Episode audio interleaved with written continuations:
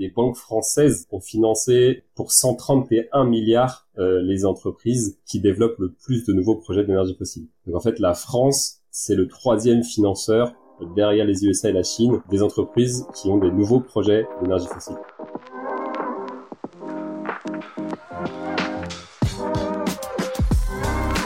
Bienvenue dans le Grand Bain, le podcast où on explore le monde des finances personnelles à travers le lien entre argent, investissement et épanouissement. Je m'appelle Charles Elias Farah. Passionné de finances personnelles et d'investissement, je crée du contenu et partage sur ces sujets afin de vous permettre de prendre en main vos finances. Pour moi, l'argent doit être un outil mis au service de l'épanouissement de chacun. Sauf que le monde de l'investissement semble opaque et compliqué pour beaucoup de personnes. Alors, avec mes invités, on va décrypter cet univers et te donner toutes les clés pour te permettre de te lancer. Donc si tu souhaites prendre en main tes finances et commencer à investir intelligemment, tu es au bon endroit. Dans ce nouvel épisode du Grand Bain, je reçois Gaël Berthélémé, fondateur de la newsletter Épinard, qui a pour objectif d'apporter aux particuliers une vision éclairée sur l'investissement à impact. Et c'est précisément le sujet de cet épisode. On va d'abord définir ce qu'est l'investissement à impact et expliquer pourquoi les labels actuels cachent parfois une réalité dérangeante. On répondra à la question l'investissement à impact est-il toujours fait au détriment de la performance? On aborde aussi la délicate question de la croissance des marchés financiers en période de décroissance. Et enfin, on va parler des différentes options qui existent aujourd'hui pour investir de façon responsable. C'est parti. Salut Gaël. Salut Charles Elias. Bon, écoute, bienvenue sur le Grand Bain. Euh, c'est un plaisir de t'avoir. Est-ce que tu peux brièvement te présenter pour euh, celles et ceux qui ne te connaissent pas encore? Ouais, déjà merci beaucoup pour l'invitation. Euh, ravi d'être ici. Euh, donc je me présente, Gaël, j'ai presque 30 ans, breton d'origine, ingénieur de formation, et puis moi j'ai une expérience plutôt dans le conseil management dans le secteur de l'énergie. Et depuis un peu plus d'un an, j'ai lancé une newsletter qui s'appelle Épinard et qui a pour but de mettre en avant des placements euh, bas carbone et ou en faveur de la transition écologique. Magnifique. Et c'est quoi un petit peu ton, ton objectif avec cette euh, newsletter? Eh ben écoute, euh, l'objectif, ça va être d'apporter le maximum de transparence en fait aux particuliers, de les aider à mieux comprendre cet univers de l'investissement à impact. c'est ça qui me, c'est ça qui me motive. Ok, bah ça tombe bien. Je pense que ça va être le, sujet de cet épisode, l'investissement durable, l'investissement à impact. Et euh, avant de commencer, bah, je pense que ça fait sens qu'on définisse, euh, Gaël, qu'est-ce que qu'est-ce qu'on entend par euh, l'investissement durable ou l'investissement à impact? Eh ben écoute, pas mal de choses. Euh, généralement, alors pour donner une réponse, généralement, quand on parle d'investissement durable, responsable ou même socialement responsable, souvent on entendra parler d'investissement socialement responsable (ISR). Euh, en fait, on fait référence à la prise en compte de critères euh, qu'on appelle extra-financiers, ESG, pour environnementaux, sociaux et de gouvernance. Euh, et en fait, le but, c'est d'investir dans des sociétés qui prennent en compte ces critères-là au-delà de uniquement les, des aspects financiers euh, dans leur gestion. Et donc, l'espoir de l'investisseur qui investit en, en, dans des entreprises ESG, c'est qu'elles réussissent mieux que celles qui prennent pas ces critères-là dans, dans leur gestion.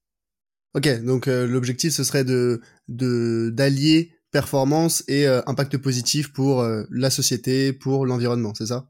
Exactement, ouais. Bah, tu vois, moi, j'en entends beaucoup parler en ce moment pour tout un tas de raisons, que ce soit la crise énergétique et plus globalement la, la crise environnementale.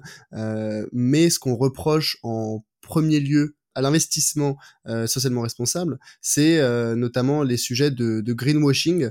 Euh, est-ce que euh, est-ce qu'aujourd'hui on a on a réussi à pallier cette euh, cette cette contrainte ou est-ce qu'on est encore dans un peu un marasme où décerner le vrai du faux est encore aujourd'hui très compliqué? Ouais, aujourd'hui c'est comme tu le dis, hein, c'est très compliqué. en fait, le, le, la principale source de greenwashing vient en fait de l'utilisation de ces trois critères, la ESG, euh, donc environnement social de gouvernance. Ce qu'il faut comprendre, c'est qu'aujourd'hui, pour utiliser ces critères, en fait, il n'y a pas de, il y a assez peu de règles. Euh, donc, par exemple, n'importe quelle société de gestion qui euh, met en place un processus prenant en compte ces critères-là euh, peut euh, déclarer son fonds comme ESG. Et du coup, le, le la limite dans là-dedans, c'est qu'en fait, elle peut mixer les trois critères un peu comme elle veut.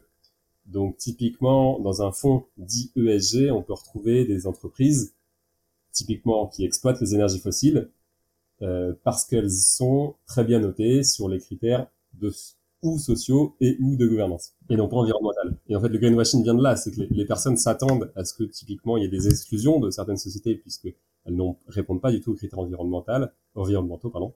Euh, mais en fait non, il n'y a pas forcément d'exclusion.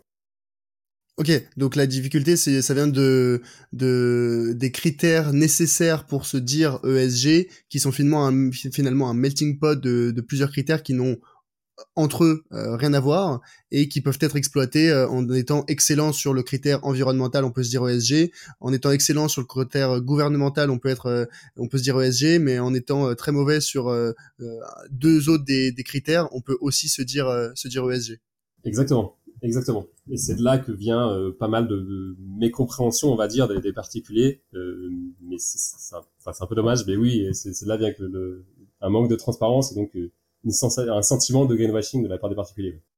Pourquoi est-ce qu'on n'a pas encore aujourd'hui euh, mis en place, euh, bah, je sais pas, une distinction finalement entre ces trois critères et dire bah cette entreprise elle est pas ESG, elle est E ou elle est S ou elle est G? Pourquoi est-ce qu'on est on a fait ce, ce mélange euh, initialement? ah, C'est une bonne question. Euh, sais pas forcément la réponse. Ce que je peux te dire par contre, c'est qu'il y a des labels en fait qui, justement essayent de, faire un peu le tri entre les différents différents critères. Euh, en France, on en a trois principaux. Euh, le premier, c'est l'ISR, euh, donc le label ISR pour investissement socialement responsable. lui mélange les trois critères et donc il est souvent critiqué pour ça. il n'y a pas d'exclusion du tout des énergies fossiles typiquement dans le label ISR. Après, il en a deux autres qui, eux, par contre, sont un peu plus intéressants. Le label Finansol, qui, lui, prend uniquement des entreprises qui ont un impact soit social, soit solidaire.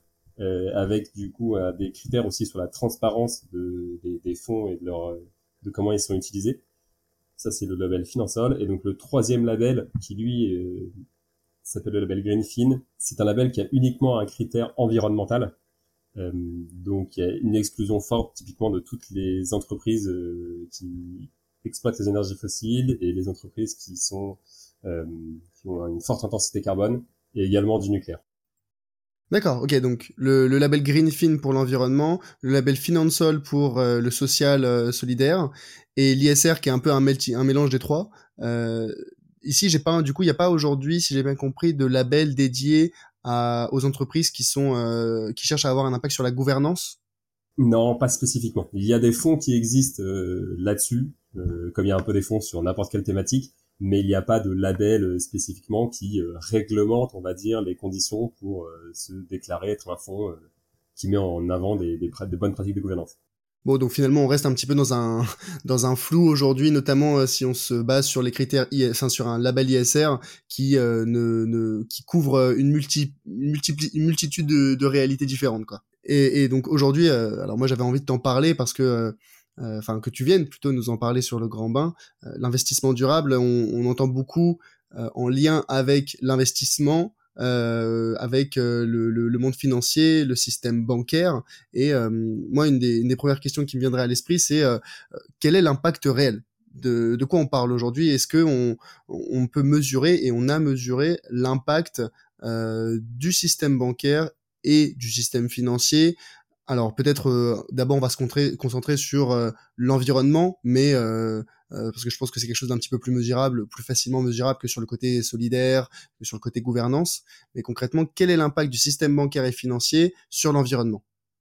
Ouais, alors là-dessus, il y a effectivement, c'est le, seul endroit où on va avoir des chiffres pour en avoir discuté avec pas mal de gens du secteur. effectivement, le, seul sur les trois critères, la ESG, le seul qui est chiffré, mesuré euh, avec des, règles communes, c'est l'environnement effectivement, euh, notamment via les émissions de CO2. Et euh, du coup aujourd'hui, si on parle d'impact du système bancaire, l'impact il est important parce que le, le, le système bancaire c'est un rouage clé du modèle économique actuel. Et quand on regarde les banques, du coup en fait financent des entreprises qui exploitent des, des, énergies fossiles. Par exemple, je sais que l'ONG Reclaim Finance euh, estime que depuis 2015, donc depuis en fait la COP 21, euh, les banques françaises ont financé, donc soit par des prêts, soit par des émissions d'actions ou d'obligations, euh, pour 131 milliards les entreprises qui développent le plus de nouveaux projets d'énergie fossile. Donc en fait, la France, c'est le troisième financeur derrière les USA et la Chine des entreprises qui ont des nouveaux projets d'énergie fossile. Et ça, à l'encontre, on va dire, du consensus scientifique, des avis de l'Agence de l'énergie internationale, l'agence, pardon, l'AIE, l'Agence internationale de l'énergie. et donc, en fait, la banque aujourd'hui est vraiment un rouage clé dans la poursuite de ces projets qu'on pourrait appeler climaticides. D'ailleurs, c'est pour ça qu'on voit en fait apparaître euh, à rebours en fait de, de, de ça des euh, des nouveaux acteurs euh, qui proposent soit des comptes à impact comme Helios ou Green soit on, voit aussi le retour sur la scène de l'ANEF, qui est la banque éthique historique en France. Et en fait, ces acteurs-là, aujourd'hui, en fait, ils proposent du coup des, enfin, ils mettent en avant, on va dire, leurs leurs critères environnementaux en disant que voilà, pour eux, l'environnement, c'est c'est leur priorité numéro une. Alors l'impact est euh, aujourd'hui assez limité puisque euh, alors je vais rentrer si tu veux, je vais faire une grande parenthèse et, euh, et tu me coupes. Est-ce qu'on a une idée de l'impact par rapport à la génération totale de CO2 sur l'ensemble des industries de la planète Quel pourcentage provient du, du système bancaire? Est-ce qu'on on, a ce chiffre? Je l'ai pas en tête. en fait, il existe, mais c'est pas l'impact. En fait, l'impact premier, si tu prends quand tu mesures un impact de CO2, tu as, euh, tu sais, trois scopes, scope 1, scope 2, scope 3. Euh, scope 1, en gros, euh, c'est euh, les activités de, en, lui-même de, de l'entreprise. Et en fait, là-dessus, les banques émettent assez peu de CO2. parce que qu'est-ce qu'elles ont si, si, on regarde concrètement ce qu'elles ont, elles ont des bureaux, des serveurs, etc. donc ça émet un peu de CO2, mais c'est pas grand-chose. là où l'impact des banques est important, c'est sur les financements en fait qu'elles apportent aux entreprises. Donc le, ce qu'on appelle le scope 3, les émissions de leurs clients. Euh, et c'est là où en fait, en, en c'est ce que je disais un peu plus tôt, en continuant à, à financer euh, des projets euh, qu'on pourrait appeler euh, climaticides, en fait, de, de, lancement de nouvelles extractions d'énergie fossile par exemple, euh, c'est là où elles ont un impact fort. Ouais, donc c'est très difficile aujourd'hui de mesurer cet impact du scope 3, euh, savoir quelle part de leurs clients euh, les banques sont de quelle part les, les, clients sont responsables, enfin les banques sont responsables pour leurs clients quoi. Ouais, exactement. Alors il y avait une étude euh, qui a été qui avait été faite par Oxfam euh, qui euh, donnait un peu des ordres de grandeur, mais en fait ça ça crée des problèmes de double comptabilité parce qu'en fait euh, si on compte ces émissions, les émissions, on va dire par exemple, je sais pas si la, le, au hasard la Société Générale finance Total, euh, on peut pas compter dans les émissions de la Société Générale les émissions réalisées par Total parce qu'en fait ça, ça crée des problèmes de double comptabilité. Bah pourquoi est-ce qu'on pourrait pas dire, euh, je sais pas moi, euh, si euh, la Société Générale finance 5% des activités de Total, et eh ben on considère que 5% des émissions de Total proviennent de la de la Société Générale. Ouais, alors c'est c'est c'est un peu le scénario, le raisonnement qu'a fait justement Oxfam, mais en fait ça, a ses limites parce que du coup c'est ça revient un peu à de la double comptabilité. C'est-à-dire que tu vois à la fin quand tu brûles du coup quand tu consommes ton litre d'essence, ça va être compté à la fois dans le bilan carbone de Total, à la fois dans le bilan carbone du coup de la Société Générale et en plus à la fois dans le bilan carbone personnel de la personne qui a acheté l'essence et qui l'a mis dans sa voiture.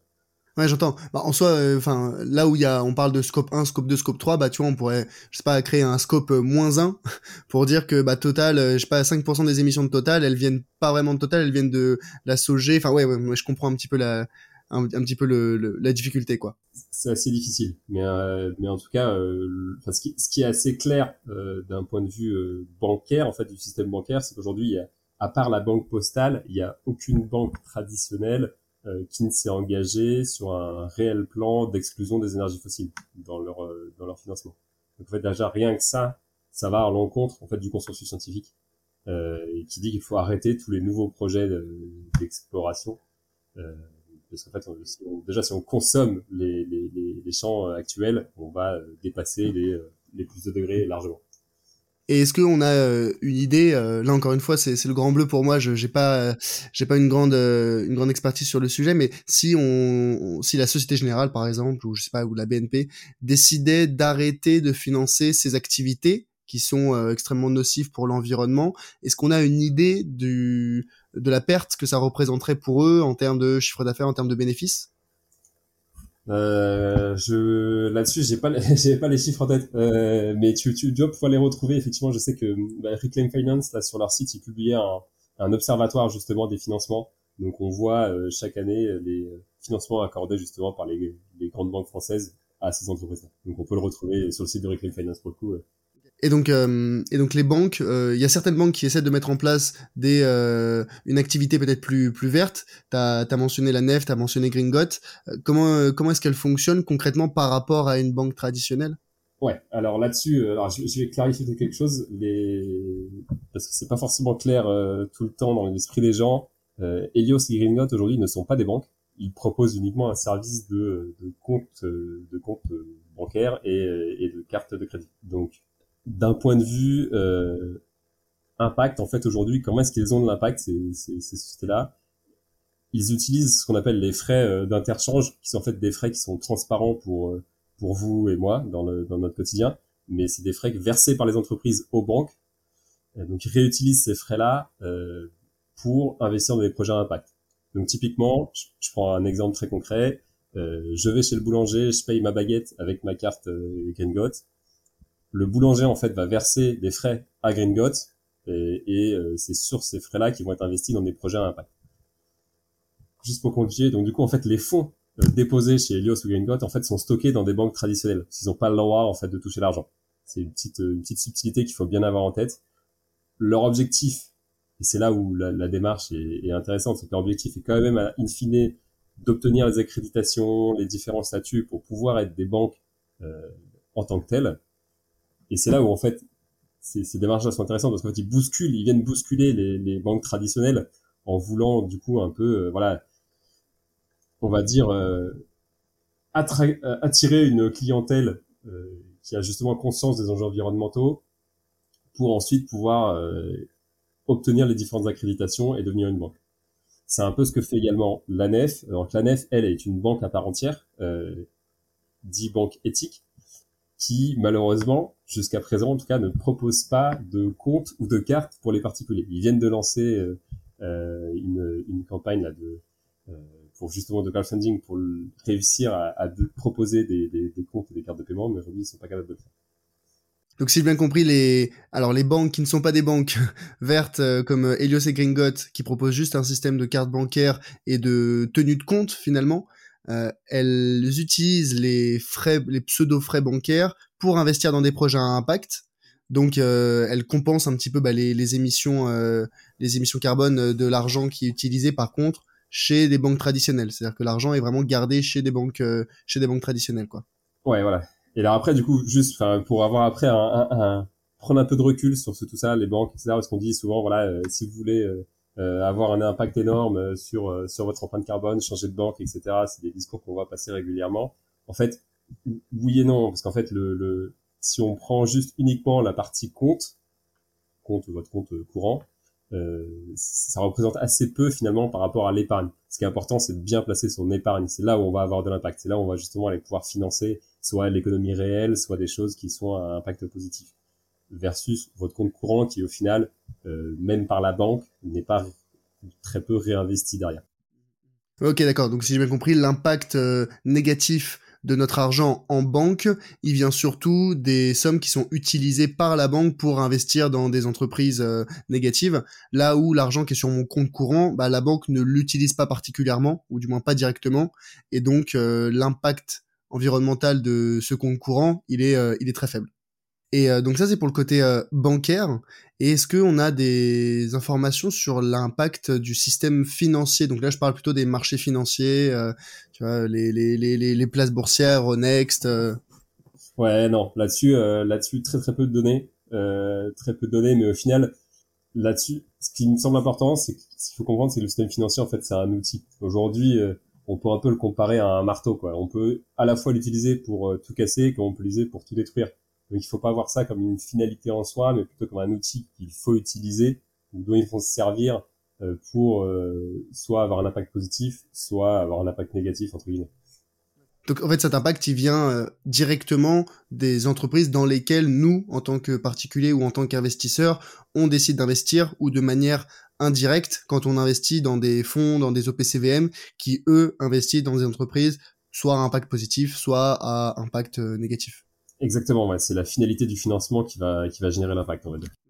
Ouais, donc euh, là, on retourne dans un schéma peut-être plus classique où le marché décide de ce qui est bon, enfin ce qui est bon, ce qui est intéressant, euh, ce, dans quoi il est intéressant d'investir et ce dans quoi il est pas intéressant d'investir. Euh, et bah, tu vois, moi ça m'emmène, euh, ça m'amène à une question qui est récemment avec la, alors j'aime pas vraiment le terme, mais la hype récente sur les sujets de prise de conscience écologique, les rapports du GIEC qui sont sortis, y a, on en entend de plus en plus parler. Et donc les gens commencent à prendre conscience de l'importance d'investir dans des entreprises euh, à impact positif, ce qui est euh, ce qui est bah, positif hein, selon moi, mais euh, on, retourne un petit peu dans les travers du système financier qui sont euh, que sont euh, enfin qui sont drivés par la spéculation. Et donc, euh, avec cette euh, prise de conscience massive des investisseurs qui se retournent vers les entreprises à impact positif, est-ce qu'on ne se dirige pas vers une bulle spéculative euh, du secteur, enfin du, du, secteur, du secteur à, impact positif? Ouais, alors en fait, assez paradoxalement, la bulle spéculative, elle a déjà eu lieu. En fait, si on regarde les cours de, de, de bourse des, des, des, entreprises un peu qui sont généralement sélectionnées dans les fonds ESG ou ISR, on va retrouver souvent des, des entreprises autour des énergies renouvelables ou des producteurs d'électricité. Je pourrais citer rien que deux, euh, par exemple Neoen, qui est un français, ou Vestas, qui est un, un constructeur de d'éoliennes. Euh, si on regarde leur cours de bourse, on voit en fait qu'en 2020, il y a une bulle qui s'est créée. Enfin, on voit les cours qui montent. Et à partir de décembre 2020, on voit que ça entame une redescente assez importante. Et sur toute l'année 2021, en fait, il y a une, la bulle de l'USG s'est déjà dégonflée. En fait, il y a déjà eu une bulle euh, elle s'est dégonflée. Maintenant, on n'est pas à l'abri qu'il y en ait encore une nouvelle qui se relance avec voilà cet été typiquement les incendies qui ont euh, relancé un peu de, pas mal de débats autour de l'environnement, de l'écologie.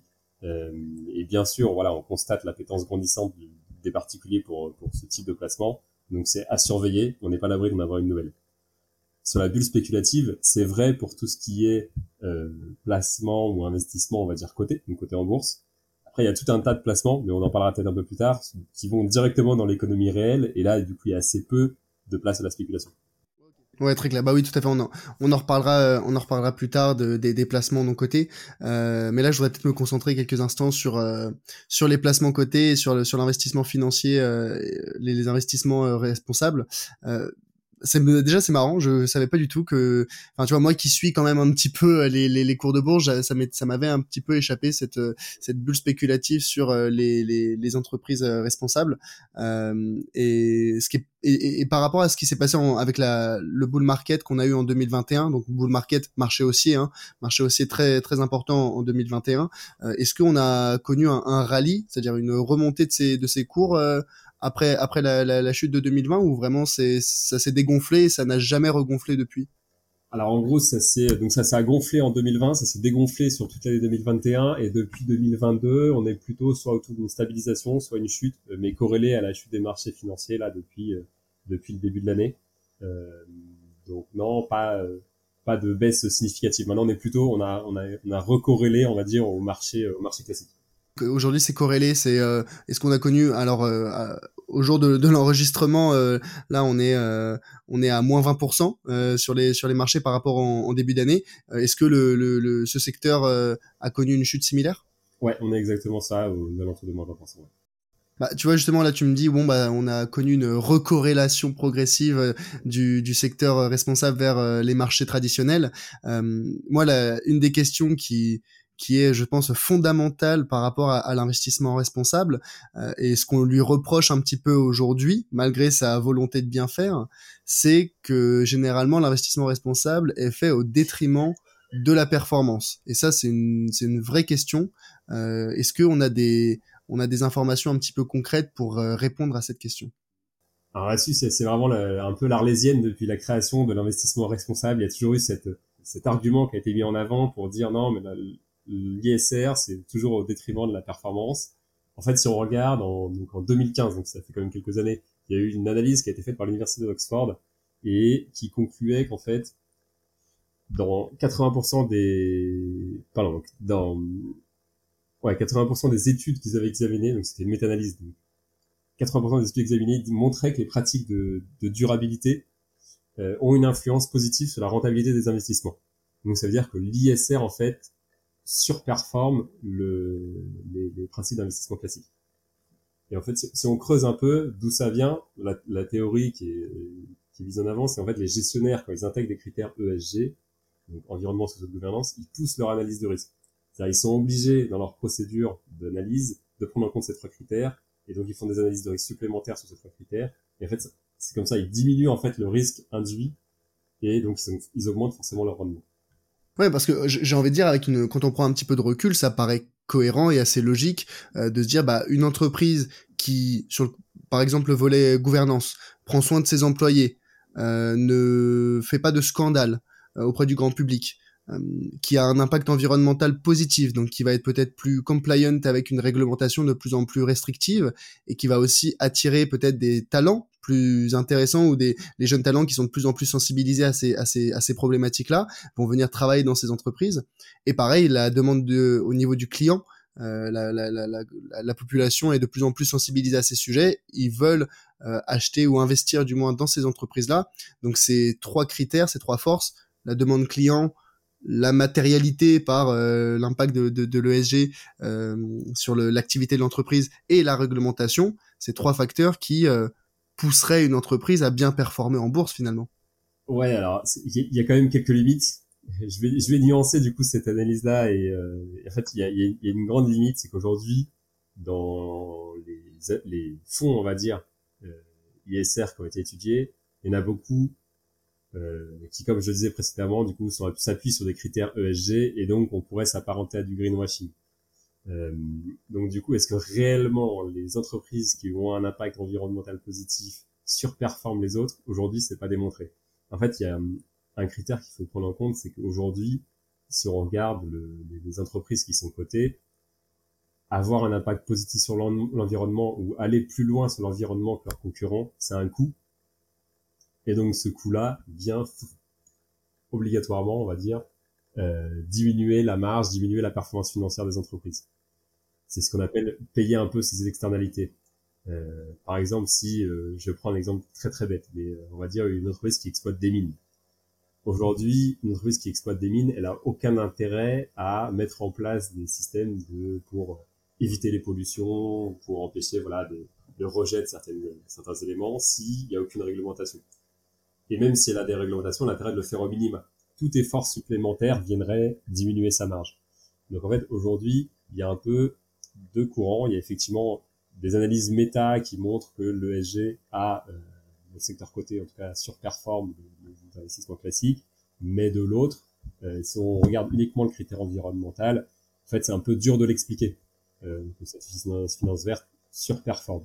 Euh, parce que, voilà, comme je le disais, il y a des coûts qui sont quand même assez importants euh, euh, pour pouvoir payer ces externalités. Et donc finalement, on en revient un petit peu à une, euh, aux, principes fondamentaux de l'investissement, euh, qui, sont de dire que l'investisseur cherche à placer son argent là où il aura les rendements les plus intéressants, avec un minimum de risque. Et donc là, pour les pour les entreprises environnementales, enfin à impact positif, bah, les risques, ça va être la réglementation, ça va être des scandales de greenwashing, mais derrière, si jamais il y a de plus en plus de particuliers euh, ou même de, de, de, de fonds d'investissement professionnels qui investissent dans, dans ces entreprises-là, euh, bah, machinalement, hein, par l'effet euh, de la, de la spéculation, ces entreprises-là vont, euh, vont être de plus en plus intéressantes, mais il n'y aura pas de fondamental derrière, c'est-à-dire les résultats de ces entreprises-là ne seront pas nécessairement meilleurs. Exactement, voilà, le prix pourrait augmenter, la valeur euh, pas forcément, pas nécessairement. Mais du coup, on se retrouve dans ce qu'on disait tout à l'heure, potentiellement une bulle du coup spéculative. C'est un peu ce qui s'est passé en fait en 2020, 2020-2021, euh, le gonflement le dégonflement de la bulle spéculative justement sur ce type de, de placement. Mais tu vois, la conséquence directe de ça, c'est moi je me, je me place en tant que bon investisseur assez euh, assez manichéen euh, en me disant euh, moi je cherche le meilleur rendement, toutes ces histoires de, de SG c'est c'est bien gentil, mais moi ce qui m'importe c'est c'est de faire de de faire de l'argent. Bah, si on suit la logique, les gens vont progressivement se désinvestir des actifs bruns. Donc les actifs bruns, c'est voilà les entreprises à un impact avec un impact négatif. Et pour autant, ces entreprises-là ne vont pas nécessairement faire des moins bons résultats parce qu'elles vont peut-être toujours autant produire, je sais pas, de, de, pétrole et avoir des résultats toujours aussi importants. Mais vu qu'il y aura un désinvestissement des, des, des, de la part des particuliers et des fonds qui cherchent à ne pas investir dans ces entreprises-là, machinalement, le prix de leur action va baisser. Et donc, c'est un, sera un petit peu, euh, je me fais l'avocat du diable, mais ça sera un peu les soldes sur ces entreprises-là. Et derrière, je vais me dire, bah moi, je vais vouloir euh, réinvestir euh, chez, chez Total parce qu'en fait, le cours de l'action est, plus faible, juste à cause d'une spéculation moins importante, mais des résultats toujours aussi bons. Ouais, là-dessus, tu touches un, un, très bon point en fait aujourd'hui sur, la partie côté. Effectivement, et en fait, on l'a déjà vu, on l'a déjà observé euh, justement depuis euh, à peu près 2018-2019. Euh, donc des grandes entreprises, Shell, Total, qui ont dû se séparer en fait d'actifs bruns justement pour pouvoir, en tout cas, améliorer un peu leur image. Et en fait, d'autres entreprises qui ont racheté ces actifs à bas prix, on va dire, hein, et font des bénéfices énormes depuis. depuis. effectivement, on voit ce mécanisme-là qui arrive un, une limite quand même que, que je voudrais euh, mettre en avant à, à cette pratique.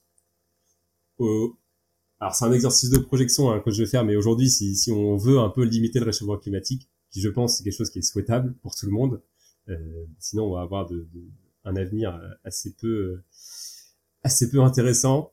Euh, il y a fort à parier que dans les années qui viennent, il y a davantage de réglementation environnementale, davantage de sanctions pour les entreprises qui vont euh, émettre énormément de CO2. Et donc en fait, dans ce scénario-là, euh, les gagnantes, ce seront les entreprises qui auront déjà intégré les paramètres environnementaux dans leur gestion, dans leur business model. Et en fait, tous les perdants, ce sera les autres.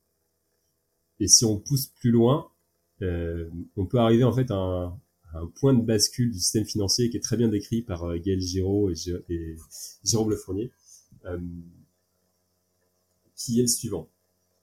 Si on décide de détruire, en fait, si on dit que le pétrole, du coup, demain, c'est quelque chose qui est interdit, qu'on veut réduire drastiquement euh, la production.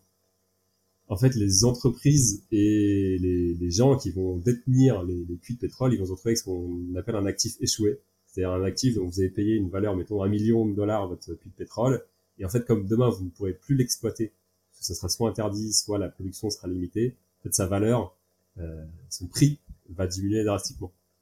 Et donc, c'est un point de bascule dans tout le système financier, parce qu'aujourd'hui, tout le système financier est extrêmement impliqué dans le, les énergies fossiles, comme je vous disais, hein, les banques pour la finance des énergies fossiles. Les, les énergies fossiles, c'est quelque chose qui, qui, même en ce moment, voilà, on parle de super profit, gagne énormément d'argent. Et donc, en fait, tout le système financier va être un peu pris au piège euh, avec cette notion d'actif échoué. C'est d'ailleurs le, je crois que c'est la banque centrale qui a euh, relancé des, des avertissements auprès des banques en leur disant que en fait leurs actifs, euh, les, fonds qu'ils ont, étaient beaucoup trop exposés aux énergies fossiles. Je, crois que c'est à peu près autour de 60% je crois d'exposition au niveau européen. Ouais, donc finalement, euh, ce point de ce point de bascule, ce point d'inflexion, euh, il n'arrivera que le jour où on aura une réglementation suffisamment contraignante vis-à-vis -vis des actifs bruns pour euh, enclencher un, un, switch finalement euh, de, d'une économie ou d'un système financier basé uniquement sur euh, les performances réelles de l'entreprise et la spéculation vers la spéculation et un impact un impact environnemental positif en plus de résultats de résultats réels. Ouais, effectivement, voilà, c'est le, ce point de bascule arriverait en cas de réglementation d'un peu du jour au lendemain. voilà, généralement, c'est et quand, quand Gaël Giraud, il, il, propose en fait justement cette option-là là, d'imposer des, des réductions sur l'exploitation du pétrole. Euh, en fait, il, il, dit que ça va pas se faire en un jour, mais que ça va être un peu graduel, parce qu'on peut pas se permettre du jour au lendemain, voilà, de dire, bah voilà, allez, 60% du système financier, ça vaut zéro, euh, ce serait un peu trop violent. On a déjà vu ce qui s'est passé, voilà, il y a quelques années avec les subprimes. Euh, généralement, quand on fait ce genre de, ce genre d'exercice, ça finit pas très bien. Ouais, je comprends. Mais dans ce cas-là, alors je, je, je, comprends l'idée de sanctionner euh, les méchants, mais qu'est-ce qui se qu'est-ce qui se passerait si on, on, on encourageait les gentils? Euh, Je m'explique. Euh, qu'est-ce qui se passerait si, au lieu de mettre des réglementations contraignantes vis-à-vis des, des, actifs bruns, l'État prendrait le contre-pied et subventionnait une partie du prix des actions des entreprises à impact positif pour encourager finalement euh, l'investissement dans euh, dans ces entreprises-là parce que ça rendrait euh, l'actif moins moins cher et donc potentiellement plus intéressant en termes de rendement pour l'investisseur. Ouais, bien sûr, c'est ce que c'est ce que l'État fait déjà en tout cas dans certains dans certains, euh, certains mécanismes, avec notamment des, des déductions d'impôts, ce genre de choses. Euh, L'État le fait déjà. Alors il y a assez peu de mécanismes qui s'appliquent uniquement, on va dire, aux, aux investissements à impact. Euh, mais c'est quelque chose qui est souhaité, qui est poussé par, euh, par pas mal de, de, de gens du secteur, justement, euh, inciter, on va dire, les Français à aller plus vers ces, davantage vers ces, ces financements-là, enfin ces investissements-là. Mais aujourd'hui, effectivement, si l'État joue ce rôle-là, alors après c'est toujours pareil, on peut on peut débattre, c'est on casse un peu le marché aussi. Initialement, le marché, il est quand même censé reposer sur le principe de l'offre et de la demande. Et si tu rajoutes un troisième acteur qui est l'État qui commence à subventionner certains et pas d'autres, tu biaises un petit peu le marché. Mais bon, euh, après, on, retourne sur un questionnement de la théorie des marchés efficients. Est-ce que les marchés, naturellement, ne vont pas euh, retourner vers des investissements euh, positifs ou au contraire des investissements... Euh, bah, des, vers des actifs bruns si derrière on se rend compte que leur rentabilité est plus intéressante? Ça, on n'a pas, euh, on n'a pas la réponse aujourd'hui. Non, on n'a pas la réponse. On n'a pas la réponse. Mais, euh, mais en tout cas, c'est quelque chose qui est possible, envisageable, qui peut se faire très très rapidement. Euh, tu vois, des, des réductions d'impôts, des crédits d'impôts, c'est quelque chose qui se fait sur, sur beaucoup de secteurs de l'activité économique. pourquoi pas sur l'investissement? Aujourd'hui, ils sont plutôt généralisés. On a vu que dans le cadre de la relance, voilà, l'État proposait des réductions d'impôts pour investir dans les PME, ce genre de choses. On pourrait très bien imaginer demain le même le même mécanisme euh, pour favoriser les investissements dans l'économie réelle, pour les choses qui ont de l'impact, etc., pour la relocalisation voilà, de certaines activités. Il y a, il y a plein, plein de moyens de le faire. Euh, il y a, euh, si on remonte encore plus en arrière, l'État avait proposé ce qu'on appelait le grand emprunt qui permettait de financer pas mal d'infrastructures euh, qui aujourd'hui nous servent encore, notamment euh, le parc nucléaire. Donc voilà, il y a plein de moyens de plein de moyens.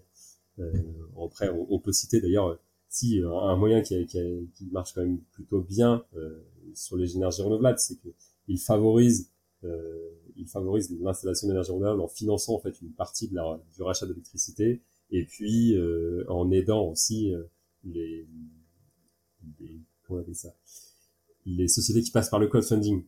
On pourra en reparler après, mais voilà, il y a, y a, pas mal de, de petits de petits de petites de petites niches fiscales qu'on pourrait appeler ça comme ça, qui, qui sont qui existent déjà.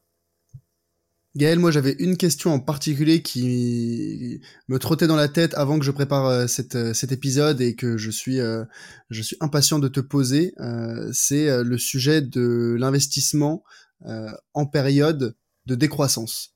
Alors, je pense que c'est important de remettre les bases et de réexpliquer que le principe des marchés financiers, il repose quand même sur un concept qui est que sur les sur le long terme, hein, sur sur plus de 10 ans, sur 15 ans, euh, avec un portefeuille d'investissement suffisamment diversifié en, sur les marchés financiers, on considère que la bourse a toujours donné un rendement positif. Sur le long terme, la bourse monte. Ça, c'est un principe qui a été vérifié euh, sur le long terme. C'est vraiment plus de 10 ans. Euh, ça a été vérifié euh, depuis euh, depuis des décennies et des décennies. Euh, mais c'est qu'on était dans une période depuis des décennies hein, qui incitait à la consommation, à la croissance, euh, au capitalisme. Et on entend de plus en plus parler euh, de décroissance, décroissance comme étant nécessaire euh, à la préservation de notre écosystème. Quid d'un système financier en période de décroissance? Est-ce que c'est possible de euh, continuer à faire croître euh, les actifs sur les marchés financiers en période de décroissance? Je, je, vais, je vais tenter d'y répondre, mais ça va être ça, ça. Je vais essayer de structurer ma pensée correctement. Euh, dans un premier temps, ce que je dirais, c'est que les performances passées ne prédisent pas des, des performances futures. C'est la grande classique de l'investissement.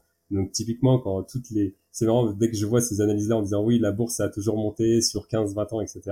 Euh, à chaque fois, quand on investit dans n'importe quel placement, c'est toujours écrit en, en, pointillé ou en gras ou en italique en dessous du placement en disant voilà, les performances passées ne préjugent pas des performances futures.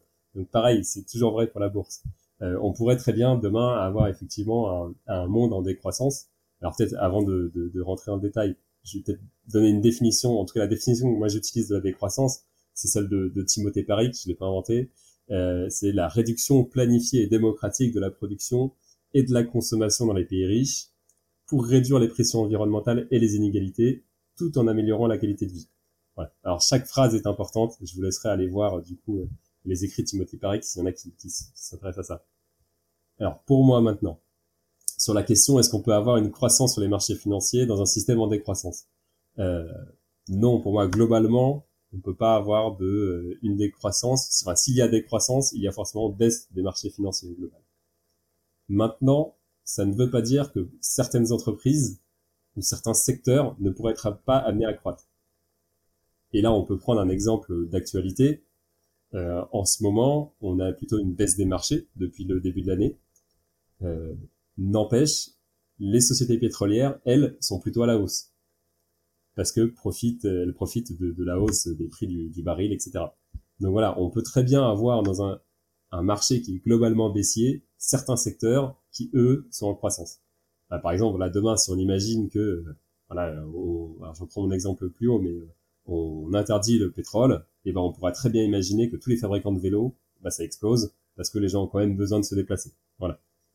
Euh, maintenant, quand on parle d'investissement, et c'est peut-être ce qui intéresse les gens, euh, d'enrichissement personnel, avoir un système financier en décroissance, c'est quand même un changement majeur de tout le système financier. Aujourd'hui, tout le système financier est construit autour d'un monde en croissance. Il n'a pas du tout été imaginé, tous les indicateurs, toutes les politiques monétaires, tous le, le, les fonctionnements enfin, sont basés sur le fait qu'il y aura de la croissance et que demain sera meilleur qu'aujourd'hui. Donc, si on doit réellement mettre en place cette décroissance, ça impose une refonte du système économique. Et donc demain, voilà, dire est-ce que on pourra encore faire de l'enrichissement personnel? Est-ce qu'on pourra encore voilà avoir euh, euh, un accroissement de richesse J'ai pas forcément la réponse. Là-dessus, j'ai pas la réponse. Après, ce que, ma vision des choses, et là, c'est elle est très toute très personnelle, c'est que si euh, on doit passer par un système en décroissance pour entre guillemets euh, sauver la planète, euh, sauver euh, le, le, nos futures générations, euh, tant mieux. Et puis, euh, si ça doit passer par, une, dire une perte de richesse personnelle pour moi, c'est pas forcément très grave. Je préfère que nos enfants, nos petits enfants aient une qualité de vie décente plutôt que voilà partir avec des millions dans la tombe.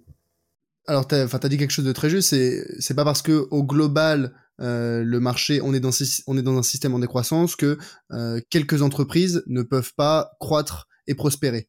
Mais finalement, euh, alors bon là, pour le coup, c'est un mauvais exemple depuis le début de l'année. C'est les entreprises à impact négatif qui prospèrent, certes, mais euh, est-ce qu'on peut pas imaginer un système euh, dans lequel le marché, et finalement le marché, il est défini de manière très claire, hein, c'est euh, aujourd'hui, il se définit par la, capitalisation boursière des entreprises, donc c'est leur nombre de, parts d'actions fois le, prix de l'action. est-ce qu'on pourrait pas avoir un shift avec une redéfinition de la composition des principales entreprises du marché avec des entreprises à impact positif. Je m'explique. Aujourd'hui, tu regardes le, par exemple, le S&P 500, hein, c'est l'indice euh, des plus des 500 plus grandes entreprises euh, américaines. Euh, T'as les GAFAM en tête. Pourquoi est-ce que demain on pourrait pas avoir un, un S&P 500 avec euh, en tête bah, des entreprises à impact et à impact positif et ce qui permettrait de d'allier performance des marchés financiers et euh, préservation de euh, l'environnement. Ouais, c'est possible. Non, mais c'est possible. La, la, question, du coup, euh, en fait, ce que j'imagine, c'est que tu dis, j'achète le S&P 500 entre guillemets, si je l'achète aujourd'hui, si je l'achète demain, et que le, le, le, comment on appelle ça, la composition change, euh, j'aurais toujours gagné. Euh, oui, sauf que si tu dis que tu es en décroissance, théoriquement, du coup, la capitalisation globale de ton marché, de ton S&P 500, doit baisser, quoi est-ce que alors mathématiquement je sais pas si c'est obligatoire dans le sens où aujourd'hui les entreprises qui ont un impact positif elles ont elles font peut-être euh, n'importe quoi 100 de résultats. Et euh, sur les 40 50 prochaines années euh, le temps que on nettoie l'environnement bah elles pourraient passer de 100 à 110 à 130 à 150 à 200 auquel cas le marché a continué de croître malgré une, une, une baisse de la consommation dans les secteurs à impact négatif ça serait possible. Théoriquement, c'est possible. Après, il faut voir euh, la mise en application concrète, tu vois. Euh, euh, je pense qu'on a un peu du mal à, à, à, comprendre un peu tous les tenants aboutissants et les systèmes, euh, on va dire, imbriqués les uns dans les autres. Mais ouais, enfin, comme ça, l'exercice de pensée, ouais, est possible. Ouais, bah, vraiment, c'est, c'est de la théorie et j'entends qu'il faudrait, qu'il faudrait rentrer dans le détail et faire des études extrêmement poussées pour donner une réponse euh, concrète et pragmatique à cette, à cette question. Mais voilà, je pense que c'est un exercice euh, de réflexion qui est, euh, qui est intéressant à voir. Euh, retournons un petit peu dans le concret. Gaël, là, je pense qu'on a fait pas mal le tour de la définition de l'investissement durable, les limites à cause du greenwashing, le lien entre investissement responsable et la performance. Maintenant, euh, concrètement, je suis un investisseur particulier. Quelles sont mes options si je souhaite euh, mettre à profit mon épargne pour avoir euh, un, un, impact positif dans mes investissements? Quelles sont les options qui existent aujourd'hui?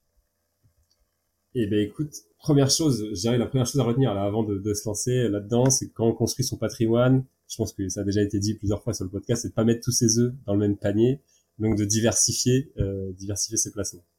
Quand je dis diversifier, voilà, ça on va dire on va placer son argent dans des livrets, des assurances vie, des actions, de l'immobilier, euh, parfois des placements un peu plus exotiques comme le crowdfunding. Voilà, essayer de varier un peu les, les, les différents placements, des placements qui soient décorrélés entre eux. Euh, et aujourd'hui, moi, j'ai une bonne nouvelle euh, pour, pour les auditeurs du podcast, c'est qu'il existe sur chacune de ces breaks là que j'ai citées euh, des placements responsables. Euh, certaines solutions sont toujours perfectibles, euh, mais elles ont au moins le mérite d'exister. Et, et la plupart là, des, des, sociétés que je vais citer, on va dire, n'existaient pas il y a, il y a 5-6 ans. Donc on, on, a une émergence de, de nouvelles solutions, de, de, nouveaux investissements entre guillemets, euh, qui, est, qui est assez forte. Je pense qu'on a une exclusivité sur le podcast avec euh, Gaël qui vient nous apporter les dernières pépites euh, du, du marché de l'investissement responsable. Vas-y, balance, euh, balance la sauce, Gaël. je, je, fais un teasing, mais en gros, voilà. Alors après, si vous voulez, je, je vais rentrer du coup un peu pas par pas, on va dire, par les trucs les plus classiques. Si on regarde côté livret, alors là-dessus, il n'y a, a, pas de nouveauté, mais en tout cas, les, les deux que je peux citer, c'est le livret de la nef, qui est un livret d'épargne qui permet de financer en fait des projets à vocation sociale ou environnementale le vrai plus de ce livret-là, c'est qu'il est 100% transparent. C'est-à-dire qu'à la fin de chaque année, vous recevez la liste des projets qui ont été financés par votre épargne. C'est ce que fait aucune banque aujourd'hui n'est capable de faire. C'est les seuls à le faire. Euh, et donc c'est le, vrai plus de ce, de ce livret-là. Le, si on parle un peu euh, rendement maintenant, le rendement de ce livret-là aujourd'hui est, tenez-vous bien, à 0,05%. Donc, euh, il est effectivement très faible. Euh, c'est très très loin, surtout en cette période d'inflation. Euh, on a du coup sur la partie livret une autre option qui est le LDDS, qui est en fait le petit frère du livret A. Donc livret de développement durable et solidaire. donc c'est pareil, c'est le même fonctionnement que le livret A, c'est géré par la, en partie par la caisse de, des dépôts et consignations.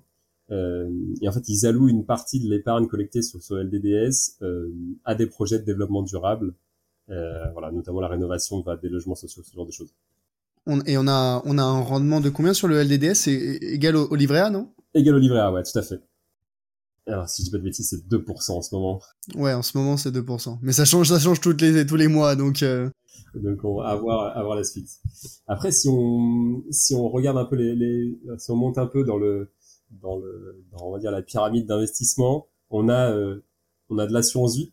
Euh, on a plusieurs fournisseurs d'assurance vie là qui se qui, qui démarrent. On, peut citer notamment euh, Goodvest, euh, donc qui sont intéressants puisqu'en fait eux ils prennent en compte les trajectoires carbone des entreprises euh, dans lesquelles ils investissent et ils s'assurent en fait que du coup euh, tous les fonds dans lesquels sont placés l'argent respectent la trajectoire de l'accord de Paris et donc en fait, ils sont même capables, en utilisant des données de carbone 4, euh, de calculer une trajectoire de réchauffement. Donc ils disent voilà, si vous investissez dans ces fonds-là, euh, votre argent nous amène sur une trajectoire de 1,6, 1,8, 2 degrés, etc., etc.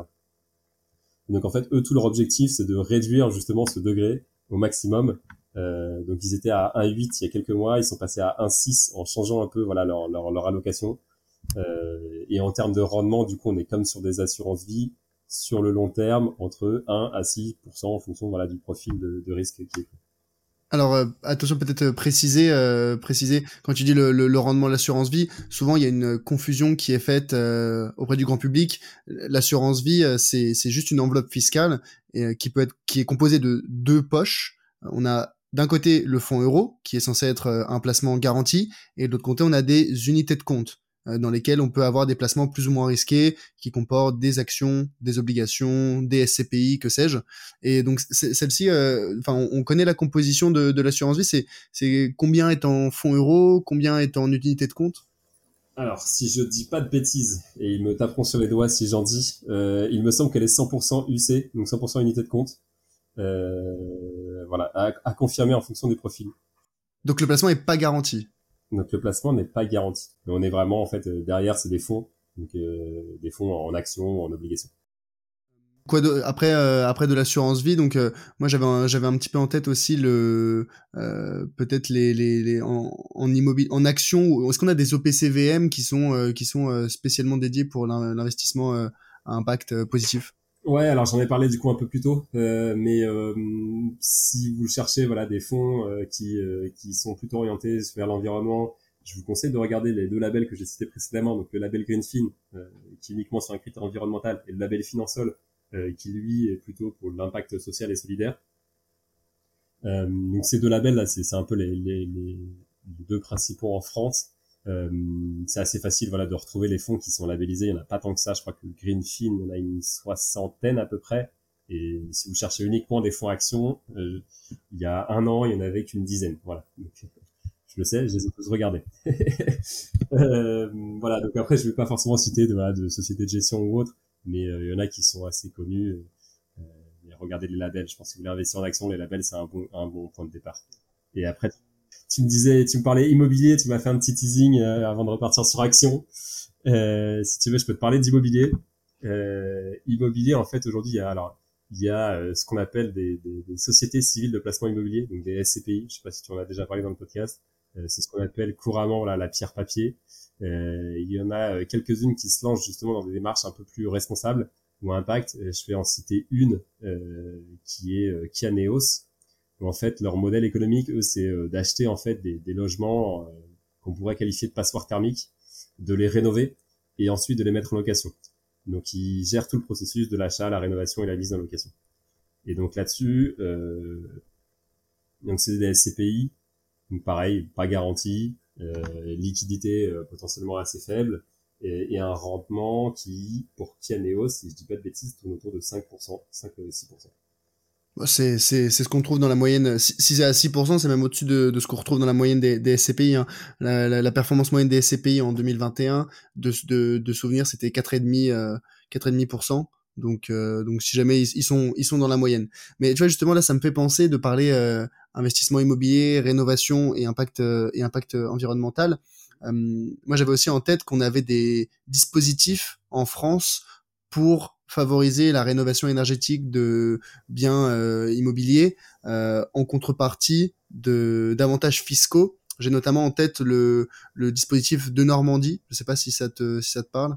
Ouais, il y en a plusieurs de Normandie, ma prime rénove, euh, il, y en a, il y en a plusieurs comme ça effectivement. Alors je l'ai pas précisé, mais pour ceux qui ont des appartements, enfin qui vous êtes propriétaire de votre résidence principale ou propriétaire d'appartements locatifs, euh, surveillez bien là les, vos notes de DPE, parce que la réglementation va évoluer dans les prochaines années et au fur et à mesure, euh, les bâtiments qui sont considérés du coup comme passoires thermiques ou euh, ayant des, des, des, performances trop faibles ne pourront plus être mis en location.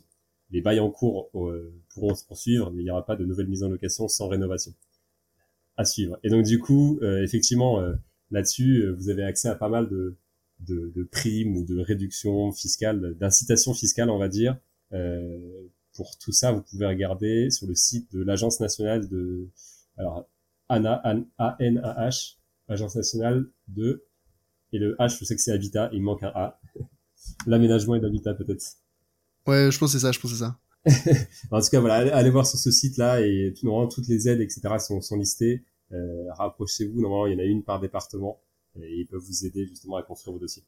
Ouais, moi, j'avais en, j'avais en tête euh, euh, parce que enfin je le je, je, on m'en a déjà pas mal parlé mais le, le dispositif de Normandie c'est en gros tu as un appartement dans euh, un dans un quartier euh, ancien euh, un logement ancien, et tu fais des travaux de, pour améliorer bah, justement ta note énergétique, la note énergétique de l'appartement, et euh, tu peux obtenir des réductions d'impôts jusqu'à 20-21% du bien Euh, bon, il y a des plafonds, bien sûr, il y a des conditions, il y a des conditions d'accès, mais aujourd'hui, c'est pour, c'est pour favoriser un, bah, ça fait, ça permet des déductions d'impôts, donc on est, on est content, et deux, comme tu l'as très justement dit, on va avoir une obligation réglementaire d'améliorer la note énergétique de son, de son, des appartements locatifs dans les, dans les années qui viennent, donc autant s'en occuper dès maintenant. Ouais, tout à fait. Il y a, alors il y a quelques SCPI qui sont spécialisés euh, du coup justement sur ces dispositifs-là de Normandie. Euh, alors je les connais pas toutes. Je sais que Kianeos on a une qui s'appelle tout bêtement Kianeos de Normandie. Euh, mais euh, je sais qu'il y en a d'autres euh, à, à, creuser pour ceux qui, qui, sont intéressés par ce type de placement. Le dernier point, c'était les le crowdfunding. Tu as, as, mentionné le sujet du crowdfunding.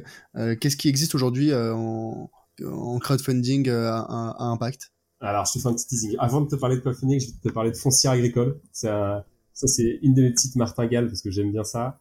Euh, en gros, vous avez aujourd'hui des, donc, ça pourrait être assimilé entre guillemets à de l'immobilier, ce qu'on appelle les foncières agricoles. Donc en fait, c'est quoi? C'est euh, quand vous achetez des parts de foncières, vous allez en fait participer à l'achat de terres agricoles euh, qui seront ensuite relouées à des agriculteurs. Et en fait, aujourd'hui, il y a des, a notamment deux qu'on peut citer, FEV, donc ferme en vie, euh, c'est l'anagramme FEV, euh, ou Terre de Liens euh, qui ont justement volonté d'acheter des terres agricoles comme ça et de les relouer à des porteurs de projets, soit en agroécologie, soit en agriculture bio. Donc c'est un impact, c'est directement dans l'économie réelle. Euh, vous financez en fait l'exploitation, on va dire, à côté de chez vous. Voilà, là, les rendements par contre sont voilà pas forcément très élevés, on est autour de 1 à 2% euh, mais vous pouvez bénéficier de réductions fiscales dans le cadre de euh, l'IRPME, si je dis pas de bêtises, 25% en 2022 tu vois, ça me fait, on en revient un petit peu au sujet de est-ce que l'investissement à impact est fait au détriment de la performance? Et aujourd'hui, euh, bah, tu proposes euh, des rendements qui sont euh, égaux ou inférieurs au livret A. C'est vrai que c'est pas forcément au-delà de, de la réduction fiscale qui est possible. C'est vrai que c'est pas le plus sexy pour, pour, pour des investisseurs, quoi. Ouais, voilà. Alors après, c'est là où, c'est là où effectivement on, on, parle beaucoup rendement. Certains investisseurs sont prêts, tu vois, à, à un peu limiter leur rendement ou sacrifier, voilà, c'est le bon terme, sacrifier du rendement s'ils sont certains que euh, leur placement a une réelle utilité euh, dans l'économie réelle. Euh, et ça, c'est vrai que ça n'a pas de prix, savoir, entre guillemets, que le soir, toute son épargne est alignée 100% avec ses convictions, ses valeurs, on dort sur les deux oreilles. Alors que ne pas savoir ou, ou avoir peur de cette fait greenwasher, c'est toujours un peu, on a toujours quelque chose qui nous dérange. Et, et, justement, est-ce que ces foncières, elles te, elles te transmettent des rapports, euh, peut-être, je sais pas, trimestriels, annuels, pour un peu te tenir au courant de la façon dont ton argent est utilisé? Ouais, bien sûr, ouais, à minima rapport annuel, euh, où ils te, ils te présentent, voilà, comme, euh, comme pour des SCPI, hein, les achats qui ont eu lieu, les projets en cours, euh, ce qui, voilà, les, les, les, futures évolutions, enfin, tout ce qui est, c'est réglementaire, donc ils, ils le font bien sûr. Et, euh, et donc là, tu vas pouvoir me parler de crowdfunding, Exactement. crowdfunding vert, enfin j'ai pas oublié. Et voilà, et c'est là où effectivement, si on veut des choses qui ont un peu plus de rendement, alors forcément, qui dit un peu plus de rendement, dit un peu plus de risque. On a aujourd'hui euh, plusieurs plateformes de crowdfunding qui sont développées autour des, de projets à impact. Euh, pour en citer quelques-unes, on a euh, surtout ce qui est projet d'énergie renouvelable, donc euh, solaire, éolien, hydroélectrique. On a notamment Enerfip, qui est une des plateformes pionnières en France. On a aussi l'Endopolis, qui en propose régulièrement. Et puis sur d'autres projets euh, plus orienté euh, social solidaire. En, France, le leader, ça va être l'ITA, euh, l'ITA.co. Et on en a d'autres, hein. enfin je peux en citer plusieurs, on peut regarder du côté de Tudigo, de Mimosa, Mimosa avec deux i, qui sont un peu Bluebees aussi, qui sont voilà un peu les, les grands de, on va du crowdfunding à impact. Et aujourd'hui, si on parle rendement, on va être entre, alors ça dépend des opérations, mais entre 3 à euh, 3 à 8 euh, en fonction des opérations, en fonction du risque. Sachant qu'il y en a plusieurs qui proposent aussi d'investir directement en actions dans certaines sociétés. Et donc là, le rendement, bah, c'est, ça sera ce que sera le, la croissance de l'entreprise.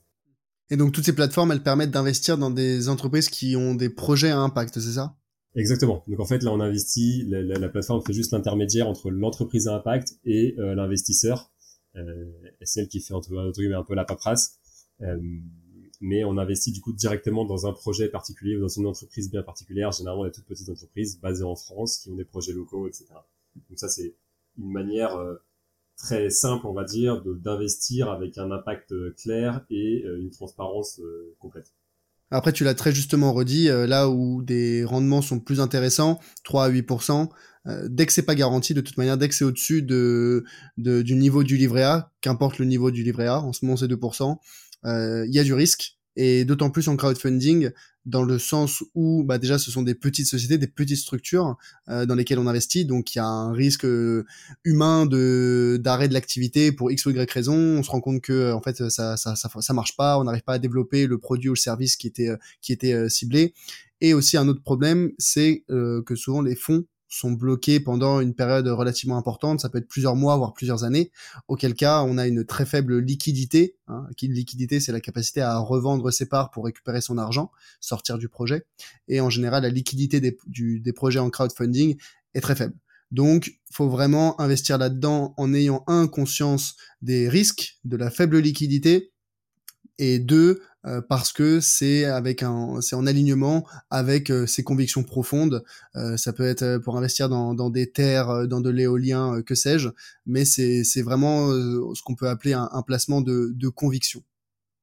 Gaël, je pense qu'on a, on a, on a fait, on a parlé de beaucoup de choses. On n'a probablement pas fait le tour parce qu'il y aurait un million, un million de choses à dire à ce sujet. Mais je pense qu'on a pas mal, on a pas mal défriché. globalement, on a bien compris l'investissement durable, qu'est-ce que ça englobe, la difficulté de sélectionner euh, ou de plutôt de faire confiance aux, différents labels, le label ISR qui est un peu un mélange de environnement, de social, de gouvernemental, euh, de, gouvernance pardon, euh, le label Finansol qui est plus sur le social solidaire et sur la transparence, et le label Greenfin qui lui est un focus sur l'environnement. on a compris que finalement l'impact des systèmes bancaires, il est difficile à mesurer, qu'on parle surtout du scope 3, c'est-à-dire les entreprises dans lesquelles les banques investissent. Euh, ce sont ces entreprises-là qui sont surtout émettrices de, de, de CO2 et donc, euh, qui ont un impact négatif. Euh, et derrière, l'investissement socialement responsable au détriment de la performance, bah euh, ça c'est un c'est un c'est un grand sujet et c'est un petit peu le ça se dépendra euh, du potentiel point d'inflexion qui arrivera le jour où on aura des gouvern des réglementations euh, très restrictives sur les entreprises négatives ou si un jour on finance des entreprises positives enfin impact positif. Et donc finalement aujourd'hui, pour celles et ceux qui souhaitent s'intéresser et avoir un impact positif via leur épargne, on a euh, le crowdfunding, on a euh, les, euh, les actions, on a les, les, SCPI, on a tout un univers, les, les foncières solidaires, tout un univers qui existe, qui est relativement fait aujourd'hui au détriment de la performance, mais qui permet d'avoir la conscience tranquille et dormir sur ses deux oreilles. Et je pense que c'est ça qui compte à la fin de la journée. Exactement, je pense que tu l'as très bien résumé notre échange. C'est effectivement ça aujourd'hui avec beaucoup cherchent la tranquillité et savoir qu'ils investissent euh, correctement, on va dire, selon leurs valeurs, euh, leur argent. Gaël, je te remercie, c'était un super échange. Euh, pour celles et ceux qui souhaiteraient en apprendre un petit peu plus, creuser le sujet, où est-ce qu'on peut te joindre, où est-ce qu'on peut te suivre? Eh bien écoute, alors moi je suis plutôt actif personnellement sur LinkedIn, donc vous pouvez me suivre directement sur mon profil LinkedIn, Gaël Berthélémé, et puis sinon directement sur la newsletter. Donc vous tapez Épinard dans Google ou Épinard Investissement, ça devrait sortir tout de suite, sinon c'est épinard.ghost.io pour retrouver la newsletter. Une super newsletter que je, recommande chaudement. Dernière question, Gaël, est-ce que tu as une recommandation pour un futur invité sur le podcast? Alors là, je vais te faire très plaisir parce que j'en ai pas une, mais deux. Ah. Euh, je, alors, je te recommande si tu veux creuser euh, euh, tous les aspects système financier, etc. parce que moi, je suis pas forcément un expert là-dessus, mais je te recommande Lucie Pinson, qui est du coup euh, la directrice de l'ONG euh, Reclaim Finance. Et puis si tu veux creuser ma petite euh, ma petite martingale favorite qui est les foncières solidaires, tu peux inviter Vincent Cross de Ferme en Vie. Écoute, c'est noté. je vais contacter Lucie, Vincent, et j'espère les avoir prochainement sur sur le sur le podcast. Encore un grand merci à toi, Gaël, et on se dit à très bientôt. Merci beaucoup, à très vite. C'est déjà fini. Merci d'avoir suivi cet épisode. Si le podcast t'a plu, pense à le noter sur ta plateforme d'écoute préférée, Spotify, Deezer, Apple Podcast, peu importe. Je suis preneur de tout feedback, que ce soit sur la qualité d'enregistrement, sur les thèmes à aborder ou sur les personnes à inviter sur le podcast. Donc si tu as une remarque, critique ou suggestion, tu peux me joindre facilement sur LinkedIn à Charles Elias Farah. À bientôt